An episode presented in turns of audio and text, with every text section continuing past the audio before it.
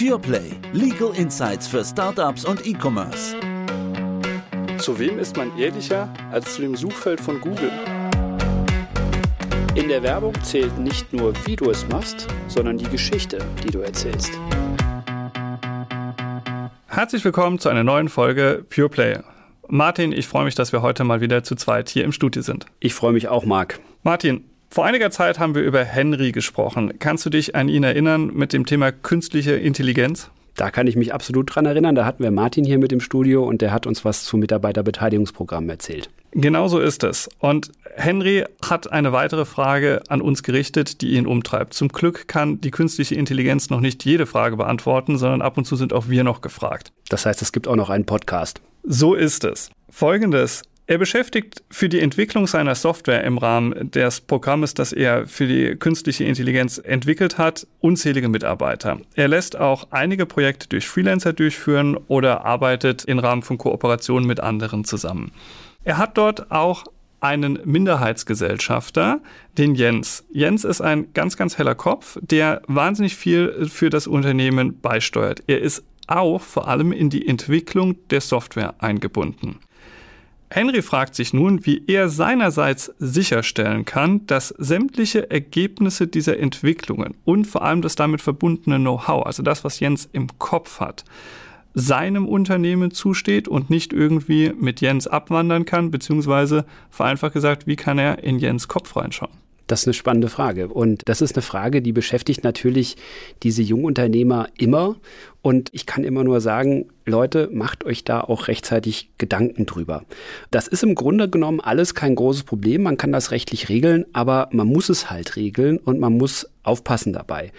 Zuerst mal, das ist immer die Frage, die ich den Leuten stelle, die zu mir kommen. Wir müssen erstmal überlegen, welche Arbeitsergebnisse entstehen denn im Rahmen von der Tätigkeit der verschiedenen beteiligten Mitarbeiter, Freelancer oder im Rahmen von Kooperationen. Und da muss ich mir angucken, nach welchen rechtlichen Konzepten sind diese denn geschützt? Weil das hängt natürlich ganz davon ab, wie das rechtliche Konzept aussieht und danach muss ich das dann vertraglich gestalten. Und wenn ich die Rechtslage danach beurteilt habe, dann weiß ich, was zu tun ist. Du hast es ja gerade schon angesprochen, man muss sich die unterschiedlichen Arbeitsergebnisse anschauen. Was steckt denn da hinten dran? Wie kann das denn für unterschiedliche Leistungen aussehen? Du hast mir erzählt, hier haben wir es mit Software im Bereich künstlicher Intelligenz zu tun ich schiebe jetzt schon mal eins davor. Ich rede jetzt erstmal nur deutsches Recht. Also wir kommen da später nochmal drauf, aber ich rede jetzt einfach mal deutsches Recht. Und nach ja. deutschem Recht ist es so, dass Software geschützt ist durch das Urheberrecht. Glaubt man vielleicht erstmal gar nicht, aber es ist tatsächlich so. Ja, es ist eine Schöpfung. Jetzt sagen aber ganz viele natürlich, Software ist doch auch irgendwie Technik, ja. Und da habe ich doch mal gehört, technische Innovationen, also sprich Erfindungen, die werden doch eigentlich durch Patente geschützt. Mhm. Mag was dran sein. Und es gibt auf der anderen Seite natürlich auch Know-how, was hier entsteht, was vielleicht überhaupt nicht durch irgendwelche Schutzrechte geschützt werden kann. Also ich denke da zum Beispiel an Daten, die erhoben werden. Oder jetzt, wenn wir mal an den Bereich der Chemie denken, nicht ganz unser Fall, aber da gibt es zum Beispiel Rezepturen, ja, da kann ich kein Patent drauf anmelden. Und die können über Patente und Urheberrechte gar nicht geschützt werden. Also bei Software ist es zum Beispiel auch gar nicht mal so einfach, ob ich das überhaupt als Patent schützen kann.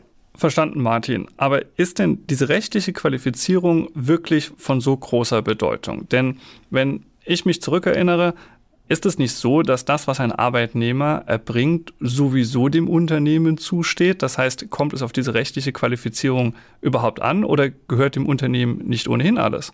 Das heißt also, du bringst die Frage, wieso machen wir uns dann erstmal lange Gedanken über irgendwelche komplizierten IP-Fragen, wenn wir doch sagen, das Arbeitsrecht hilft uns an der Stelle.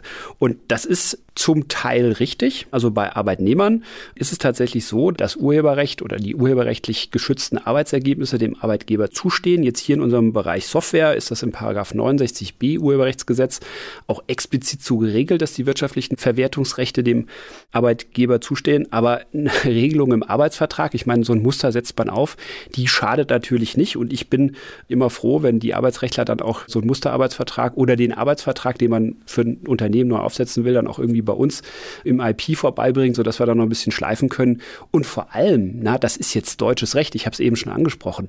Ich meine, je nachdem, wie groß das Unternehmen irgendwann ist, Tochtergesellschaften zum Beispiel hat oder die Unternehmer irgendwo auf der Welt tätig sind, naja, also es besteht immer das Risiko, dass irgendeine andere Rechtsordnung gilt, die da vielleicht nicht ganz so in die Richtung geht, steht. Also von daher sollte man das auf jeden Fall regeln. Das, was du gerade beschrieben hast, Martin, das gilt alles für den Arbeitnehmer. Wie ist das denn, wenn ich einen Geschäftsführer habe? Ja, ich meine, der Geschäftsführer ist zunächst mal auch Angestellter.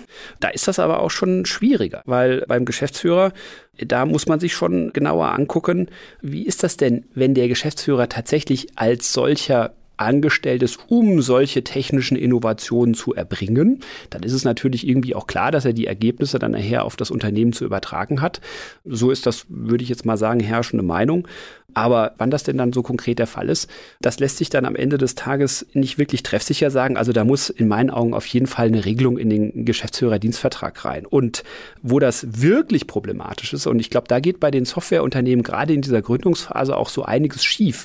Das sieht man auch immer wieder, gerade bei den Freelancern. Man hat nämlich eine Menge Freelancer. Ich will jetzt nicht dieses Thema Scheinselbstständigkeit ansprechen, nicht? aber das ist natürlich gerade in der IT-Branche ist das, sagen wir mal, eine ganz wichtige Source, wo die Dinge herkommen.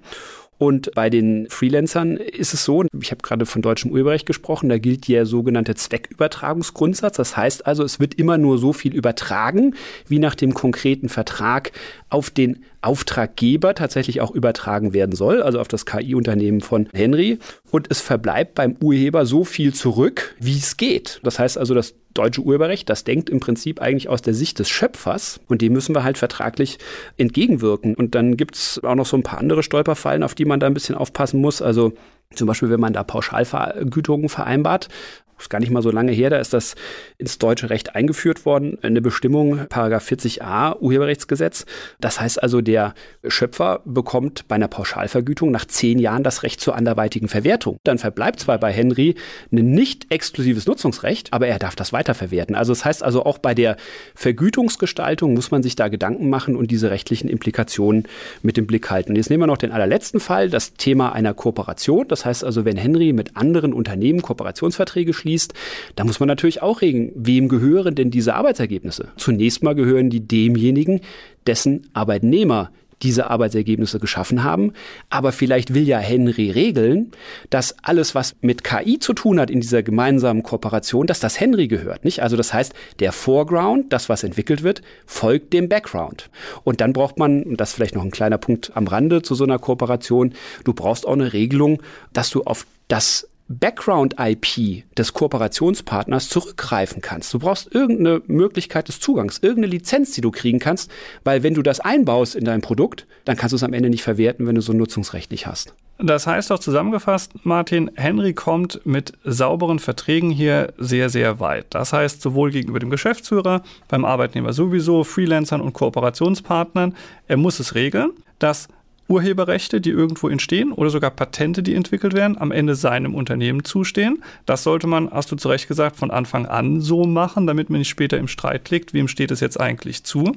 Das geht aber, wie gesagt, für Urheberrechte und Patentrechte. Kann ich Lizenzen gewähren, kriegt man alles hin. Jens, der den Source Code mitentwickelt, der hat natürlich das Know-how. Der hat im Kopf und weiß, wie es funktioniert. Ich kann mir zwar ein Urheberrecht irgendwo gewähren lassen, aber was mache ich mit dem Know-how? Geheimhaltungsvereinbarung? Ja, das ist absolut die richtige Frage, die du stellst. Natürlich kann man Know-how auch übertragen. Ja, aber das Problem ist, das ist ja gar nicht so wirklich greifbar. Was entsteht da in dem Kopf? Und natürlich die Geheimhaltungsvereinbarung, das ist erstmal der wichtigste Weg. Die sollte man natürlich mit jedem Dritten auf jeden Fall mal abschließen. Also in dem normalen Arbeitsvertrag steht das natürlich auch drin und es gibt natürlich auch Pflichten des Arbeitnehmers aus dem Arbeitsverhältnis, dass er die Dinge geheim zu halten hat. Aber bei den Freelancern, da muss man das auf jeden Fall regeln und natürlich in den Kooperationsverträgen ist es sowieso auch immer drin. Wir haben da gesetzliche Neuerungen. Also es gibt seit 2009 das Geschäftsgeheimnis Geschäftsgeheimnisgesetz. Und das Geschäftsgeheimnisgesetz stellt gewisse Anforderungen daran, was ein Geschäftsgeheimnis denn tatsächlich ist und ob es denn dann nach dem Gesetz auch entsprechend geschützt ist. Und es wird natürlich jetzt viel darüber diskutiert. Aber ich glaube, man kann unterm Strich schon sagen, dass man da ein bisschen aufpassen muss, gerade wenn man so alte Non-Disclosure Agreement, also NDA-Muster hat. Da sind die Anforderungen ein bisschen strenger geworden. Also diese typischen Catch-all-Klauseln, alles, was ich dir offenbare, musst du geheim halten. Da muss man vorsichtig mit sein. Man muss mittlerweile aufpassen. Also wenn man jemandem irgendein Stück Technik zur Verfügung stellt, dann darf der das grundsätzlich reverse engineeren. Das ist nach dem Gesetz jetzt gestattet. Das muss man ihm also jetzt ausdrücklich verbieten. Ja. Und was jetzt auch neu im Gesetz drinsteht, ist, dass man ein Geschäftsgeheimnis auch tatsächlich schützen muss, ausreichend schützen muss, damit es nachher vom Gesetz als Geschäftsgeheimnis angesehen wird. Und da werden jetzt zunehmend Vertragsstrafen diskutiert, die man für die Verletzung eines NDA im Vertrag vorsehen sollte. Ich weiß ganz genau, dass die Mandanten dann immer völlig wahnsinnig werden. Wie Vertragsstrafe, das akzeptiert doch keiner. Und was soll ich da reinschreiben? Eine Million? Nein, das muss man nicht. Da gibt es ganz charmante Lösungen, wie man das rechtlich auflösen kann. Aber da sollte man drüber nachdenken. Und du glaubst es nicht, ich habe schon relativ viele solche ganz seichten Vertragsstrafen auch irgendwie in die Verträge reinbekommen. Das glaube ich dir sofort. Aber jetzt vielleicht an der Stelle gerade nochmal eingehakt. Das sind ja hochspannende Punkte, Martin. Was ist mit diesem Know-how, das sich in den Köpfen der Mitarbeiter befindet? Was machen wir denn damit? Sie wissen ja, wie es geht. Genau so ist es. Und das Know-how können Sie natürlich auch grundsätzlich mitnehmen. Das kann man auch eigentlich nicht verhindern. Jeder nimmt sein Know-how mit. Aber ich glaube, was man erstmal sicherstellen sollte, ist, dass das Know-how, selbst wenn er es mitnimmt, aber zumindest mal im Unternehmen dokumentiert bleibt. Wie mache ich das? Das ist im Prinzip eigentlich eine rein faktische Frage, wie man das machen kann. Und zwar muss man das Know-how schlicht und ergreifend dokumentieren. Man schreibt es einfach auf, nicht? Also die Mitarbeiter sind natürlich gehalten, diese Dinge niederzuschreiben. Man archiviert das, man muss dem auch nachgehen und muss schauen, dass das auch tatsächlich alles passiert. Das ist unheimlich lästig, aber man muss es einfach tun. Okay, verstanden. Aber da wird sich ja eine Lösung finden lassen, indem wir zum Beispiel Jens einfach dazu zwingen, den Source Code einmal aufzuschreiben wie auch immer wir das am Ende hinbekommen. Das werden wir machen. Und sagen wir mal so, wenn wir jetzt gerade über Jens, den Mitgesellschafter, sprechen, ich meine, sagen wir mal, mit dem hat man ja auch nochmal ein anderes Verhältnis als mit den Mitarbeitern. Da kann man mehr reden. Das ist ein Vertrauensverhältnis. Und da würde ich zum Beispiel, damit da auch kein Streit entsteht, ihm vielleicht auch vorschlagen, dass er einfach seinen Source Code hinterlegt. Den kann man bei einem Anwalt hinterlegen, den kann man auch bei einem Notar hinterlegen. So ein Notar ist ja üblicherweise auch zur Neutralität verpflichtet. Das ist also im Prinzip eigentlich so eine ganz gute Anlaufstelle, zu der die Leute dann auch Vertrauen haben. Ich meine, wir kennen sowas, also so hinterlegen bei dem Notar im Urheberrecht sowieso nicht. Also der Künstler, der sicherstellen will, dass er dokumentiert, wann er ein bestimmtes Musikstück geschrieben hat, der hinterlegt einfach die Partitur beim Notar und der macht da seinen Stempel drauf. Also das ist nichts Unübliches. Und das ist ja eine charmante Idee. Auf die Art und Weise muss Jens nicht sofort Henry preisgeben, wie es funktioniert, aber er hat es dokumentiert für den Fall, dass er ausscheidet, hat dann der verbleibende Gesellschaft und damit das Unternehmen de facto Zugriffsrechte auf eben dieses Dokument und kann das nachbauen beziehungsweise weiß, wo er etwas ändern muss, wenn etwas schief geht. Absolut. In verschiedene Richtungen kann man hier völlig unproblematisch schöne Regelungen treffen. Martin, ein hochspannendes Thema, bei dem man sicherlich darauf achten muss, dass die Verträge richtig gestaltet sind, damit man sich frühzeitig die Rechte, die bei anderen entstehen können, fürs eigene Unternehmen sichert, damit Lizenzen gewährt sind, damit Urheberrechte lizenziert werden können, damit Patentrechte, sofern sie denn entstehen, übertragen werden können. Beim Know-how ganz besonders hinschauen. Zum einen das Thema NDA, Geheimhaltung, Vertragsstrafe, du hast es angesprochen und natürlich auch mir zu sichern, dass ich weiß, wie funktioniert es. Da ist es eine tolle Idee zu sagen, wir gehen zum Notar oder zum Anwalt, hinterlegen dort etwas. Ich finde, das ist für ihn eine perfekte Lösung. Das freut mich, dass das hoffentlich dann auch funktioniert, wenn wir es regeln. Davon bin ich überzeugt. Herzlichen Dank. Ich freue mich auf die nächste Folge. Ich freue mich auch, Marc. Mach's gut. Ciao.